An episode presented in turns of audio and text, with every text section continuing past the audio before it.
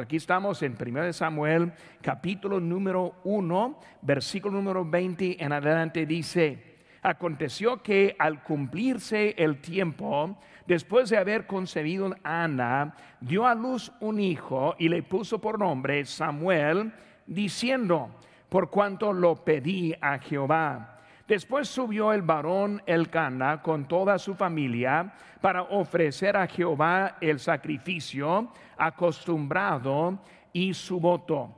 Pero Ana no subió, sino dijo a su marido, yo no subiré hasta que el niño sea destetado, para que yo ve, para que lo lleve y sea presentado delante de Jehová y se quede allá para siempre. Y el Cana, su marido, le respondió, haz lo que bien te parezca, quédate hasta que lo destetes, solamente que cumpla Jehová su palabra. Y se quedó la mujer y crió a su hijo hasta que lo destetó. Después que lo hubo destetado, lo llevó consigo con tres becerros, un efa de harina y una vasija de vino y lo trajo a la casa de Jehová en Silo, y el niño era pequeño. Y matando el becerro, trajeron el niño a Elí. Y ella dijo, oh Señor mío, vive tu alma, Señor mío, yo soy aquella mujer que estuvo aquí junto a ti orando a Jehová. Por ese niño oraba, y Jehová me dio lo que le pedí. Yo pues lo dedico también a Jehová todos los días que viva, será de Jehová y adoró allí a Jehová. Oremos, Padre Santo, Señor, gracias te damos por tu palabra en este momento. Señor, te pido que tú nos ayudes a aprender cómo dedicar, dedicar a nuestras vidas a ti, dedicar a nuestros hijos a ti, dedicar lo que nosotros tenemos para tu servicio. Señor, bendice, te pido este momento y queremos elevar tu nombre en este momento. Gracias por todo que has hecho. En tu nombre precioso lo que te pedimos. Amén. Pueden tomar a su lugar, hermanos. Yo siempre soy contento cuando estamos aquí juntos en la casa de Dios. Y como lo he mencionado varias veces, después de pasar tantos meses y tiempo, cuando estuvimos separados y en la casa sintonizando. Y para mí tener ese privilegio, estar aquí juntos, es algo que no tomo en poco. Es una bendición que tenemos, un privilegio y también una responsabilidad que nosotros tenemos en esta tarde. Ahora no solo los que estamos aquí siempre, sino también estoy viendo a varios nuevos. Y para mí también es algo de este algo impresionante cómo los nuevos han venido y ahora siguen adelante hasta en los cultos de media semana. Porque yo quiero que se sienten en casa con nosotros. Estamos muy contentos que nos están acompañando y queremos que sean parte de nosotros en nuestra iglesia. Pero hermanos, esta tarde estamos viendo acerca de la vida de Samuel,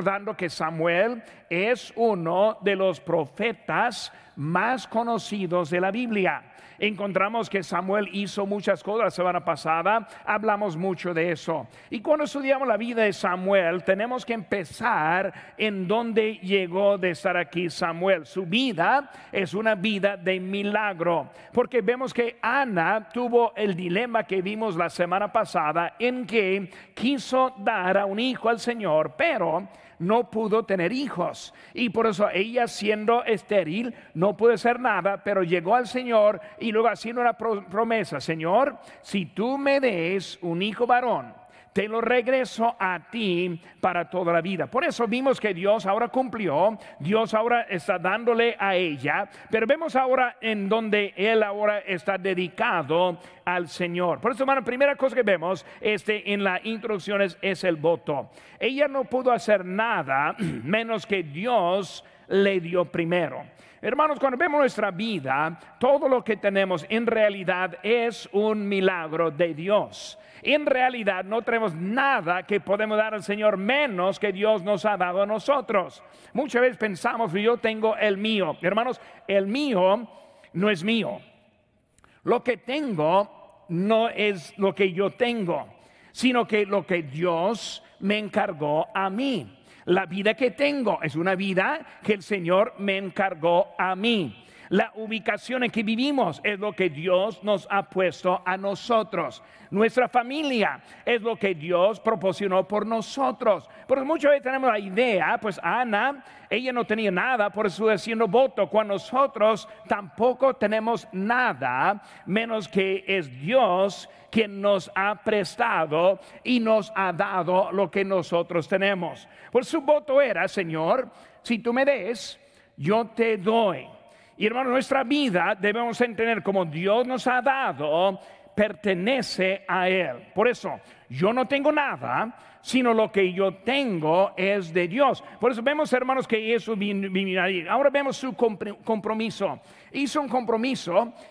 Y su compromiso, hermanos, era un compromiso de público, o sea, abierto para que todo el mundo pudiera ver lo que ella estuvo diciendo.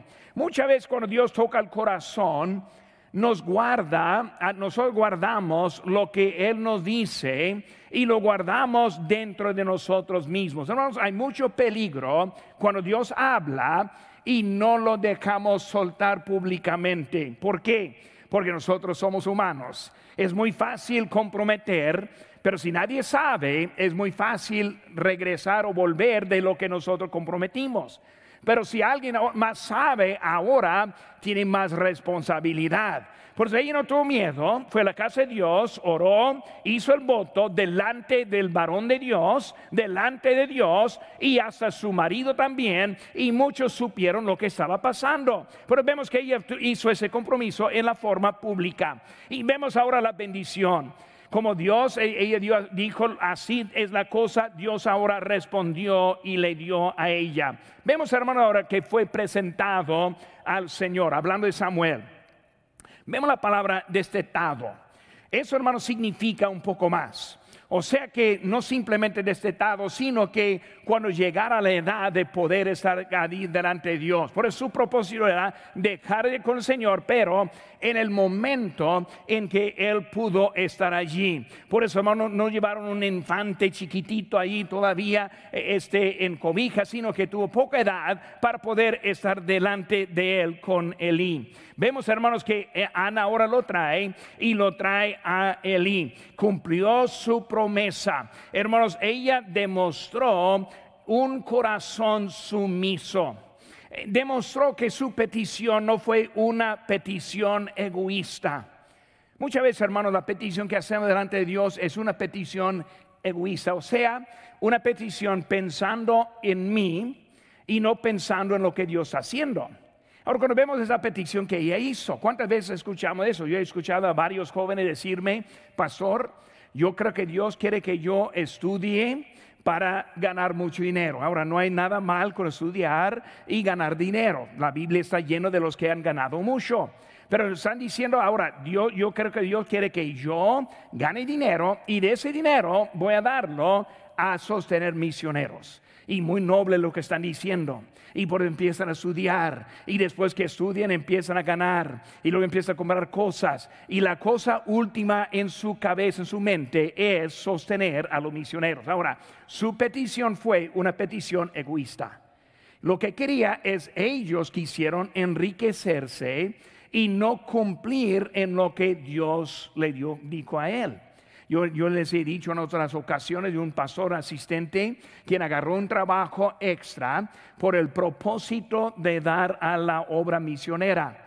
Y después de tiempo hablé con ese pastor asistente, amigo mío, y luego le pregunté cómo va el trabajo. Y él me dijo, el trabajo va bien y cada centavo que yo gano va a la canasta de la ofrenda para mi ofrenda misionera. Por eso él pidió, Dios le dio un trabajo y ese dinero él cumplió en sostener a los misioneros. Por eso muchas veces nosotros pedimos a Dios, pero en realidad estamos pidiendo lo que nosotros queramos en vez de lo que Dios quiere con nuestras vidas. Samuel fue muy chiquito, probablemente tres a cuatro años de edad, y luego vino que llegando a la casa de Dios, vemos que Ana y el Cana, ellos trajeron una ofrenda aparte de su hijo. Versículo 24 dice, después que lo hubo destetado, lo llevó consigo con tres becerros, un efa de arena y una vasija de vino. Pero vemos, hermanos, la ofrenda que está trayendo en eso. Primeramente,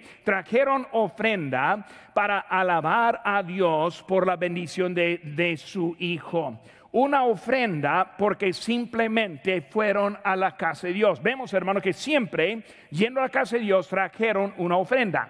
Pues ahí subieron ellos cumpliendo en esa ofrenda. Pero también vemos, ahí hubo otra cosa. En vez de un becerro, vemos que eran tres becerros.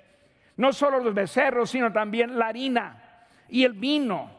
Pero ¿qué está pasando con ella y con él, su marido, en esa ofrenda? Primeramente, vemos que ellos cumplieron con Dios. Aquí está mi diezmo. Aquí está mi ofrenda. Pero aparte está trayendo otras, otras ofrendas. ¿Para qué? Pues un motivo es para cuidar a su hijo. Pues trajeron para dar y luego Elí para tener a cuidar a su propio hijo. También vemos que ella apartó más de lo que fue de la obligación para poder hacer. Porque vemos su corazón no solo está dando a su hijo, sino también está cumpliendo en su ofrenda normal y aparte dando más para cuidarle a él y luego para dar al varón de Dios. Pero vemos lo que está pasando en ese momento. Ahora Samuel como niño, él ahora sirvió a Dios. Cuando vemos ahora a, Ana y el Cana, cuando uno piensa del mundo, puede pensar, pues Ana, no has ganado nada. Porque antes ella llegó la primera vez orando con cuántos hijos? Cero. Ahora ella llega a la casa de Dios, deja a su hijo y sale con cuántos? Cero. Pero uno puede pensar, pues Ana, no has mejorado nada. Lo que has hecho simplemente está perdiendo lo que tuviste. Ahora, como niño, ahora sirvió a Dios. Vemos su vestido de efod y en capítulo 2, versículo 18 dice, y el joven Samuel ministraba en la presencia de Jehová vestido de un efod de lino. Cuando vemos, hermanos, él sirvió de obediencia y no de dedicación. Ahora vamos a hablar un poco de niños ahora. Tenemos unos padres que están dedicando a sus hijos al Señor este domingo. Vemos, hermanos, que el niño empieza a servir de, obediencia, no de dedicación. E, muchas veces hay padres que son necios y dicen algo así, mi hijo, cuando crezca, pueda decidir por sí mismo. Yo no quiero formar su opinión. Yo no quiero ese, llevarle en un paso que ellos decidan. Ahora, hermanos, ellos van a obedecer simplemente por lo que es de obedecer, no de su corazón. Un niño chiquito no sabe qué debe hacer. Necesita a los padres quienes van a guiarles a ellos en el paso correcto. Por eso el hijo quiere dirección, el hijo necesita dirección el hijo suelto va a escoger el camino, el mal camino. ¿Por qué? Porque ese hijo que tiene es un hijo pecador. Nació en pecado. No va a escoger bien, necesita la dirección en la vida. Por eso vemos, hermanos, que todavía él no conoció a Dios. Vemos ahí en capítulo 3, versículo 7, dice, y Samuel no había conocido aún a Jehová ni la palabra de Jehová le había sido revelada. Vemos que Samuel en capítulo 2 está llegando sirviendo, pero no sirviendo porque conoció a Dios, sino sirvió porque conoció a Elí. Sirve a Dios porque conoció a, conoció a su mamá ese sirvió porque vio la obediencia en ellos e hizo la diferencia en eso. Vemos, hermanos, parte de eso que Ana le visitó una vez al del año y también le trajo otra túnica. En capítulo 2, versículo 19 dice, y le hacía su madre una túnica pequeña y se la traía cada año cuando subía con su marido para ofrecer el sacrificio acostumbrado. Cada año que venía le trajo otra vez su ropa. ¿Por qué? Pues número uno, se desgasta. Número dos, ya no le cabe. Por eso la ropa, un niño no cabe de un año al otro. Por eso venía con otro tamaño. Mostró su crecimiento físicamente, pero también igual espiritual. Ella estuvo atenta y cuidándole a él. Ahora, vemos hermanos tres lecciones y quiero apartar estos momentos para aprender algo acerca de cómo dedicar a nuestros hijos al Señor. Ana es un buen ejemplo. Vemos la vida de Ana y como dijimos la semana pasada, ella no solo tuvo un hijo, sino otros cinco. Pero la cosa que no sabemos quiénes eran los otros cinco. Su este, Penina, la otra mujer, ella también tuvo sus hijos, pero ni sabemos quiénes eran ellos. Nosotros sabemos y conocemos a uno porque ese niño fue dedicado al Señor. Por eso sus hijos no saben qué Dios quiere hacer con ellos. No saben lo que Dios va a hacer y quiere hacer. Solo por dedicarlo vamos a descubrir lo que Dios tiene para ellos. Por eso vemos ahora la primera cosa. Fue dedicado a la obra de Dios. La palabra que falta ahí es la palabra obra. Ahí estamos en su boletín, las notas que están allí. Por eso fue dedicado a la obra de Dios versículo 27, por este niño oraba, hablando Ana, y Jehová me dio lo que le pedí. Yo pues lo dedico también a Jehová todos los días que viva, será de Jehová y adoró allí a Jehová. Por eso, hermanos, primeramente en el A vemos que fue una dedicación diferente. Una dedicación diferente. Hermanos, nosotros dedicamos, pero no entendemos bien cómo dedicar. Nosotros dedicamos, pero muchas veces es para dedicar a nosotros en vez de dedicar a Dios. ¿Cómo vemos con esa dedicación? Ella reconoció públicamente que perteneció a Dios. Por eso cuando vemos su dedicación, ella sabía, este Samuel que nació pertenece a Dios. Este niño Samuel no es mío, sino es de Dios. Este niño Samuel no lo tenía, no lo podía tener, Dios me lo dio y era de él. Por eso ella está viendo lo que tenía en una manera diferente que muchos ven. Siempre decimos que nuestros hijos son de Dios, pero muy pocas veces demostramos bien que son de Dios. Ejemplo, ¿cuántos hay? Cuando el hijo ya está creciendo, dice, yo quiero ir a, estudiar en el colegio, y el padre piensa, yo prefiero que tú escojas una carrera que vas a ganar. Decimos que son para Dios, pero cuando llega el momento no son para Dios. Cuando son para Dios es para la decisión de Dios en su vida. Muchas veces el estilo de vida muestra algo diferente, pero con ellos sí fue la verdad. El deseo del Cana fue tener un hijo que sirve a Dios. Hermanos, es más importante tener un hijo que sirve a Dios. Ahora, no soy en contra de trabajar, no soy en contra de proveer por la familia, para nada estoy a favor. La Biblia enseña mucho acerca de ser trabajador. Pero hermanos, vemos que primeramente ponemos a Dios en su lugar. Pues escogemos lo que va a mejorar nuestra vida espiritual en vez de lo que va a mejorar nuestra vida económicamente. Pues vemos que ahora su vida fue escogida en una forma para este el deseo. Ana adoró a Dios por lo que hizo en su vida. Dios me dio, capítulo 2, versículo 1 dice, y Ana oró, y Ana oró y dijo, mi corazón se regocija en Jehová, mi poder se exalta en Jehová, mi boca se ensanchó sobre mis enemigos, por cuanto me alegré en tu salvación. No hay santo como Jehová, porque no hay ninguno fuera de ti. No hay y no hay refugio como el Dios nuestro. Ahora, recordando lo que está pasando, Ana ahora no tenía hijos. Penina, la otra mujer, tenía hijos. Cada mañana se levantaron viendo los niños de, de Penina y Ana nada.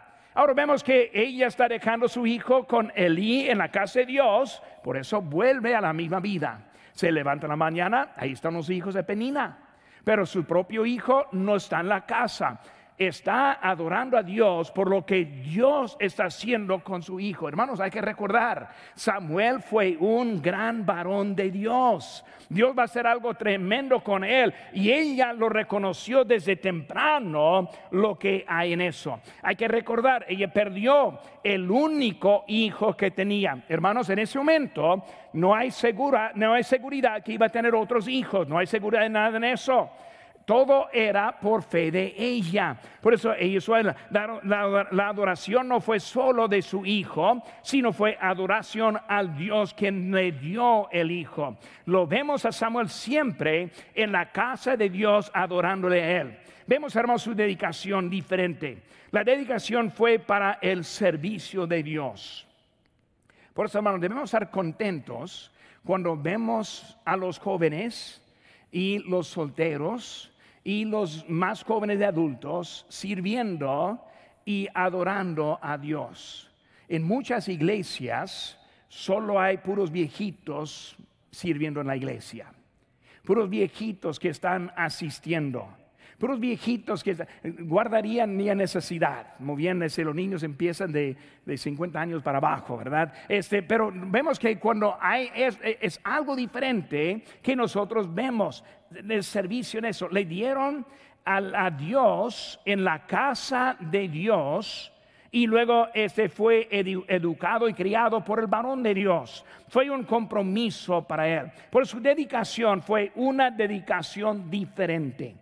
La dedicación diferente debe ser una dedicación normal.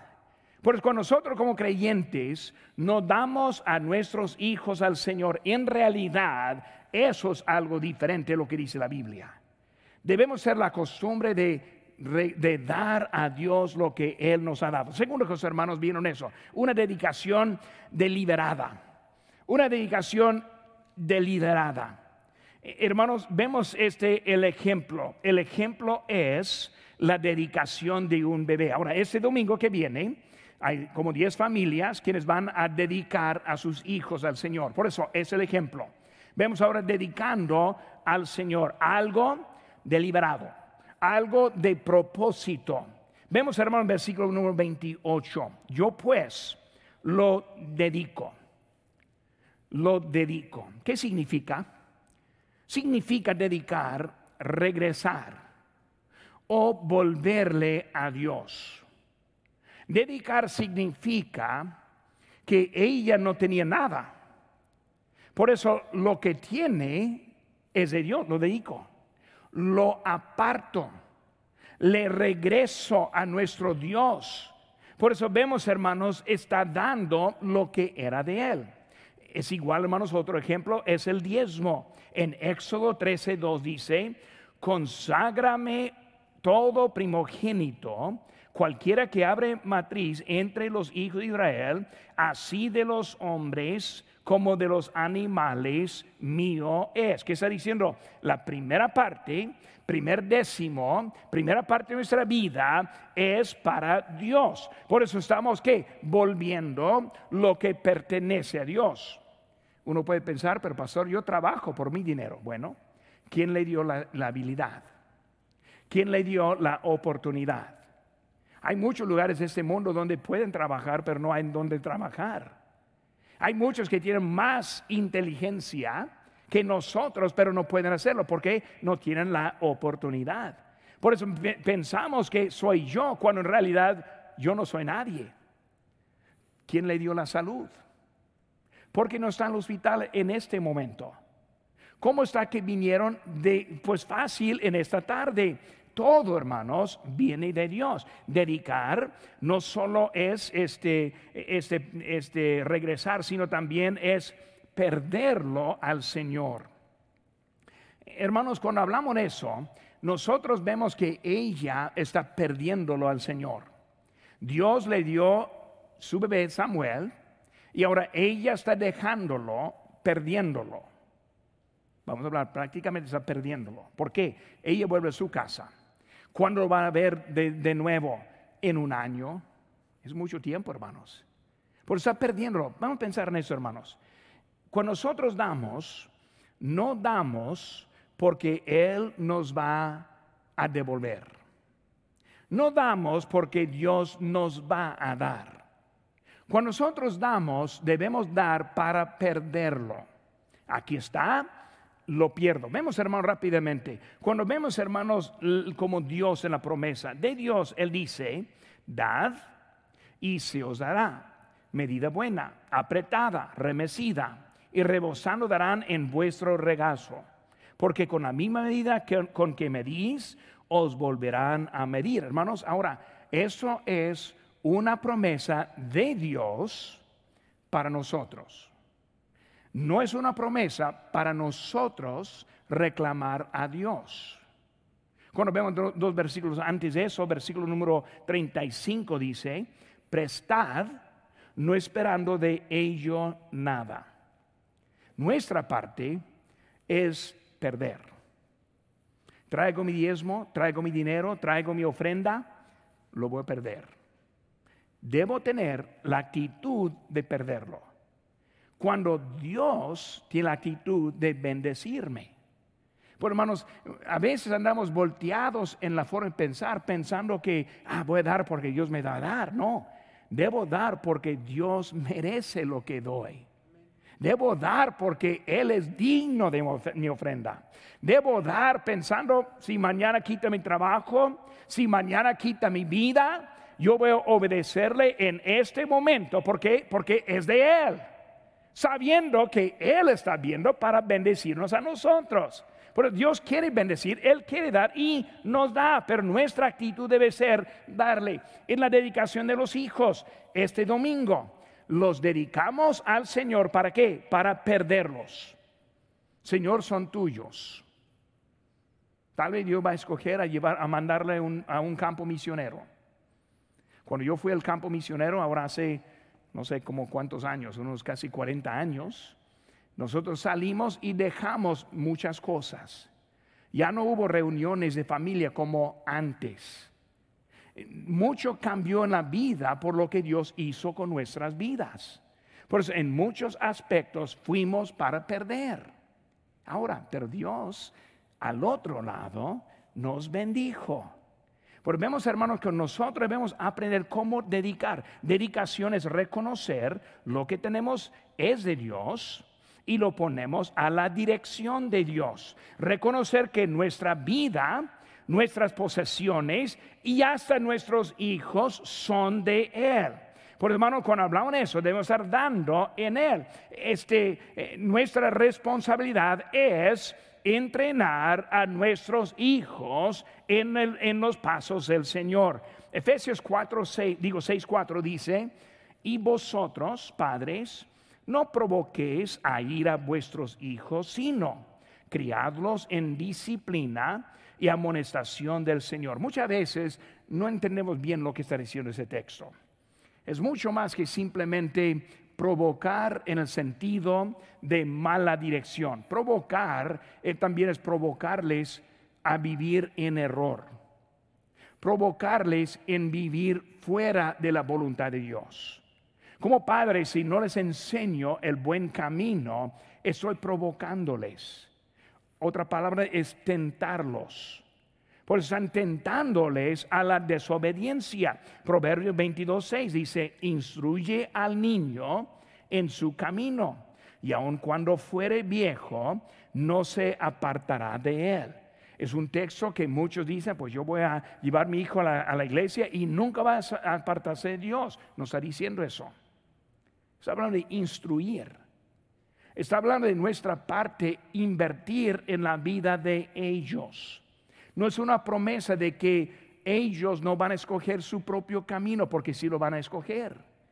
Hijos rebeldes sí salen. Pero está diciendo que nosotros, nuestra parte es instruirles en el camino de Dios. Por eso, hermanos, en lo que es para ese niño. Por eso, hermanos, vemos la segunda cosa. Ana fue bendecida por obedecer al Señor fue bendecida por obedecer al Señor. Versículo 19 dice, de aquí de capítulo número 1, y levantándose de mañana, adoraron delante de Jehová y volvieron y fueron a, casa, a su casa en Ramá. Y el Cana se llegó a Ana, a Ana, su mujer, y Jehová se acordó de ella. Aconteció al cumplirse el tiempo, después de haber concebido, Ana dio a luz un hijo y le puso por nombre Samuel. Pues vemos, hermanos, que ahora este, ella es bendecida por obedecer. Recordando, ella fue a la casa de Dios con amargura de corazón, no amargura con otros, sino de corazón. Y luego llorando, pidiendo, y ahora Dios está bendiciendo. Vemos, hermanos, unas cositas. Primero es el anuncio de Elí el anuncio de Elí. Aquí en versículo número 17 dice, Elí respondió y dijo, ve en paz, y el Dios de Israel te otorgue la petición que le has hecho. Vemos ahora que Elí confirma o confirmó lo que dijo Dios. Dios tuvo planes para Ana. Ana no podía ver lo que Dios tenía para ella. Ana pensó aquí estoy solita, no voy a tener nada, pero Dios sabía diferente. Eh, muchas veces, hermanos, nosotros nos falta vivir por fe pensando que Dios no sabe nuestra condición, nuestra situación. Ana, yo sé dónde vives. Ana, yo sé quién, cuáles hijos vas a tener. Ana, hay un grande de Israel que va a salir de ti, pero ella no sabía eso. Hermanos, es la fe que debemos tener en nuestras vidas. Dios sabe lo que hay en nuestras vidas y nuestras decisiones muchas veces alteran lo que Dios quiere hacer en nuestra vida. Hay que seguir fiel sabiendo que Dios sabe dónde estamos y lo que necesitamos en nuestra vida. Hermano, ella pensó, nunca tendré hijos. Ella no sabía como Dios, como Cristo dijo en Mateo 19, 26, y mirándoles Jesús les dijo, para los hombres esto es imposible, mas para Dios todo es posible. Bueno, hermanos, hay que vivir correctamente en su vida, en obediencia. Hay que seguir enseñando, entrenando a sus hijos. Hay que seguir adelante en cada paso, porque Dios sabe lo que nosotros necesitamos. Pero muchos apartan del camino.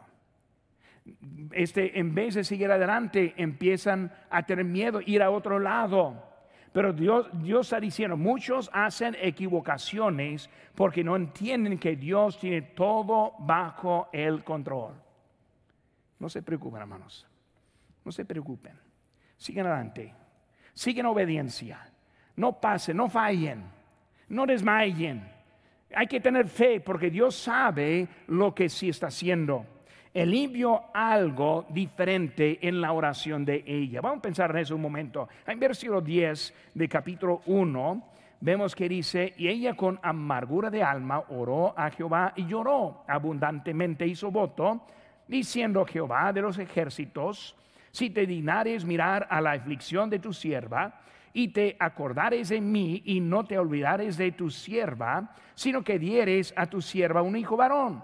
Yo lo dedicaré a Jehová todos los días de su vida y no pasará navaja sobre su cabeza. Mientras ella oraba largamente delante de Jehová, Elí estaba observando la boca de ella, pero Ana hablaba en su corazón y solamente se movían sus labios y su voz no se oía y Elí la tuvo por, eh, por ebria. Ahora vemos, hermanos, en su oración, unas cositas en su oración. Número uno, amargura de alma. Lloró, lloró abundantemente. Vemos, hermanos, primeramente, su oración fue una oración en serio. No, pues pastor, está orando y Dios no contestó mi oración. Ah, ¿por cuánto tiempo? Una semana. Ella oró en serio. No solo un día, sino ella estuvo orando, llorando, su corazón pesado. Porque vemos, hermanos, estuvo en serio. Segunda cosa que vemos, hermanos, oró largamente delante de Jehová. ¿Cuánto tiempo? ¿Por cuánto tiempo debemos orar? Pues hemos visto varias veces en la Biblia en que está hablando una hora. Cuando Cristo fue a Getsemaní, volvió con los discípulos, ni, una hora, una hora. Pero nosotros muchas veces oramos 30 segundos. Ella oró largamente. Fue algo en su corazón. Por eso, hermanos, cuando está faltando, ella está orando. Vemos también otra cosa. Hablaba en su corazón. No necesita muchas palabras, sino Dios conoce el corazón. Y a veces ni hay palabras por los sentimientos que tiene. Pero aquí está levanto, levantando a Dios las peticiones. Vemos, hermanos, que, que Elí ahora le dio la contestación. Vemos, hermanos, seguida. Ana cumplió en su promesa.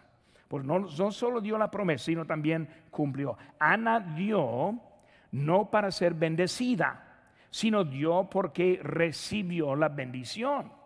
Por eso ella no está orando porque Dios iba a dar, sino que ella estuvo obediente al Señor. Hermanos, su obediencia también fue premiada. Vemos ahí en capítulo 2, versículo número 20.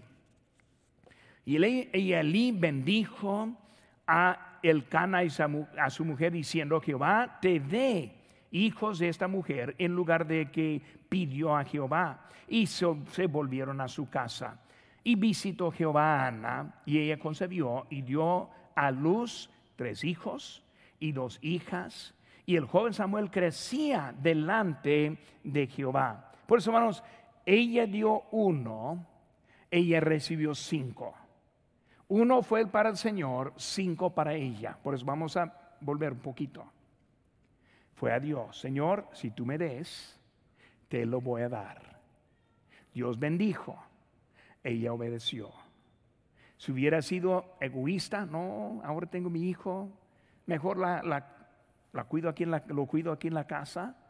Primer lugar, ¿dónde está Samuel? Ah, no es el profeta ahora, es uno de la casa de Ana y el Cana. Pero en vez de eso está él sirviendo a Dios y aparte cinco más con Ana. Vemos que Dios ahora, Él está dando y bendición. No podemos dar más a Dios. Siempre nos bendice. Segunda cosa, hermanos. Vemos la afirmación bíblica de ofrendar. Ahora vamos a pensar en la oración, digo la ofrenda por un momento. Cuando damos al Señor primero, Él nos regresa más que le damos. Mateo 6, 33 dice, mas buscad primeramente el reino de Dios y su justicia y luego todas estas cosas os serán añadidas. Volvemos que nosotros damos, nosotros prestamos. En Proverbios 19, 17 dice, a Jehová presta y el que da al pobre y el bien que ha hecho se lo volverá a pagar. Hermanos, siempre hay bendiciones. En mi propia vida, cuando yo veo como Dios conmigo, cuando, estoy dando, yo ni sé cómo muchas veces. Muchas veces no sé cómo lo puedo hacer, pero Dios siempre cumple. E, él muchas veces no cumple dándome dólares, pero muchas veces cumple en que rinde más el dinero que tengo. Encuentro ofertas que ni sabía, o lo que tengo dura mucho más. Yo tengo cosas que duran para siempre con Este traje que tengo aquí ahora, no debo decirles, pero ya tiene cuántos años, este, 13 años. Dura, dura. Yo, yo no sé cómo, yo no sé por qué. Solo sé que Dios hace cosas en nuestras vidas. Lo que hay que hacer es confiar y, y, confiar en Él y dejarle a Él hacer algo en nosotros. Hermanos, no damos para recibir, damos como una muestra del amor. Damos por, una, por nuestra relación con Él y no damos para tener una buena relación con Él. Damos porque le amamos. No damos para que Él nos dé y nos, nos bendice a nosotros. Dar es personal y no es algo que otros deben ver como algo de, de grande que está haciendo, sino Dios bendiciendo en nuestra vida. Hermanos, Ana simplemente fue una vasija un instrumento para Dios. En esa promesa que hizo ella, en la bendición que Dios le dio a ella, ahora tenemos un hijo, ahora un varón llamado Samuel, un gran profeta, gran sacerdote, hizo grandes cosas, mucho en la Biblia escrita acerca de él, y vemos que ahora todo a causa de ella siendo la vasija para él, eh, se dio a sí misma. Segunda Corintios 8, 5 dice, y no como lo esperábamos, sino que asimismo se dieron primeramente al Señor y luego a nosotros por la voluntad de Dios. No como esperaron ellos. El apóstol Pablo esperando una ofrenda, no, no dieron una ofrenda sino de ellos mismos. Por eso si tiene a nosotros, Él tiene todo lo que, lo que nosotros tenemos también. Vemos hermanos, última cosa. Primeramente fue dedicado a la obra de Dios. Segundo, fue bendecida por obedecer al Señor. Número tres, hermanos, Samuel sirvió al Señor antes de oírle. Sirvió al Señor antes de oírle. Ahora, aquí es la parte práctica para nosotros como padres para criar a nuestros hijos. Primeramente, hermanos, vemos las responsabilidades pequeñas. Las responsabilidades pequeñas. Vemos el servicio de Samuel. Hermanos, eh, Samuel, él sirvió antes que lo conoció. Puede imaginarse un niño de dos, tres, cuatro, cinco años de edad, quién sabe, haciendo servicio. Ahora, ¿qué sabe hacer él? Nada. Lo único que está haciendo es lo que Elías le está enseñando, le está diciendo. Samuel, lleva esto para allá, lo lleva para allá. Llega allá, ¿qué más? De allá para acá y luego de allá para acá. Y él más siguió sirviendo simplemente porque era su deber a ese momento. No sabía. Él sirvió de obediencia. Y hermanos, cuando hablamos de, este, de obediencia, él vio la obediencia primeramente de sus padres sus padres le llevaron a la casa de Dios. Samuel, aquí vamos. Por eso está llevándole a la casa de Dios. Él vio la obediencia de sus padres. Él vio también el sacerdote eh, atento a la dirección de Dios. ¿Por qué está Samuel haciéndolo? Porque Dios le dijo. ¿Quién es Dios? Yo no sé todavía. Pero yo sí sé que Dios está haciendo algo. Por él está sirviendo. Él sirviendo también al varón de Dios. Al varón de Dios. Hermanos, el varón de Dios ah, debe hacer una diferencia en las vidas de nuestros, de nuestros hijos. Y nuestra iglesia, yo veo que mucho, mucho entrenamiento ha sido dado. Y muchos sí ponen eso. Yo recuerdo en, en Guerrero, Chihuahua, cuando vivía allí, fue un niño chiquito, hijo de una hermana, y luego ese niño empezó a imitarme a mí. Y él quiso vestirse como mí, caminar como yo, ese andar todo como yo estoy haciendo, fue ese niño. Y ese niño siguiendo creciendo, queriendo ser predicador. Ahora, llegó el día que lo llevó fuera de la iglesia. Ahora ese niño ahora ni lo va a conocer viéndolo. ¿Qué está pasando? Debemos enseñarles en cómo seguir los pasos de Dios.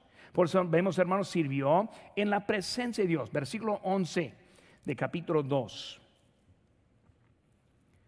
2.11 dice, y el Cana se volvió a su casa en Ramá y el niño ministraba a Jehová delante del sacerdote de Elí. Vemos esas palabras que está diciendo. Dice, ministraba a Jehová delante del sacerdote Elías. Que está diciendo, hermanos, es sirve a Dios, pero delante de Elí. Dirección fue de Elí, no de Jehová. Sirvió a Jehová delante de Elí. Vemos la diferencia, hermanos. Vemos ahora el capítulo 2, versículo 18, dice, y el joven Samuel ministraba en la presencia de Jehová, vestido de un efod de lino. Algo pasó entre el versículo 11 y el versículo 18. Versículo 11, él está ministrando a Jehová delante de, de Elí. En 18 ahora él está sirviendo a Dios. Es el momento que Dios ahora está hablándole en la oración. Todo empieza a cambiar, hermanos, en nuestras vidas, como nosotros servimos a Dios. Vemos, hermanos, que Él está sirviendo su crecimiento, lo que vemos, este, en su vida, como Él andaba adelante. Hermanos, nosotros debemos este, enseñarles a nuestros hijos que ellos sirvan a Dios. Vamos a la casa de Dios. Vamos a cantar. Hijo canta. Su hijo debe estar a su lado cantando. Oramos. Debe orar. Va a estar haciendo todo ante Dios, pero digo a Dios, pero delante de usted. Y luego llega el momento que no necesita usted, sino va a seguir. Ahora está cantando, ahora está asistiendo, ahora está andando adelante.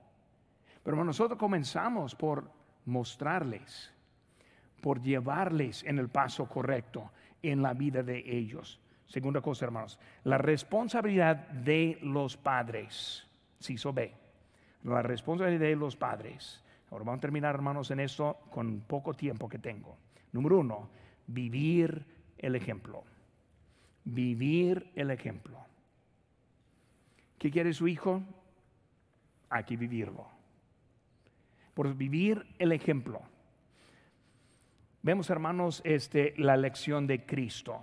En Juan 11, 42, él dijo, yo sabía, hablando a Dios, yo sabía que siempre me oyes, pero lo dije por causa de la multitud que está alrededor, para que crean que tú me has enviado. Ahora, Cristo está orando y haciendo todo delante de la multitud, no por sí mismo, sino por la multitud. Yo sé que siempre me oyes, pero desde que ellos están, yo lo digo. Con los hijos, hay que hacer cosas delante de ellos explicando. ¿Por qué? Ellos no saben.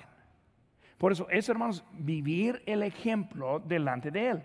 1 Pedro 2.21, pues para esto fuisteis llamados, porque también Cristo padeció por nosotros, dejándonos ejemplo para que sigáis sus pisadas.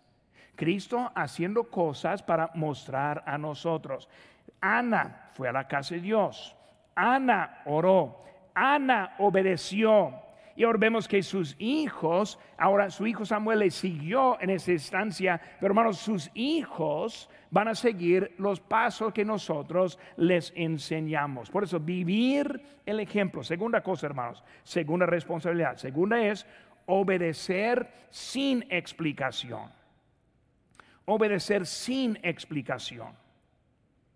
Samuel no tuvo opciones, no tuvo decisiones. Hijo, ¿quieres separarte de tu mamá?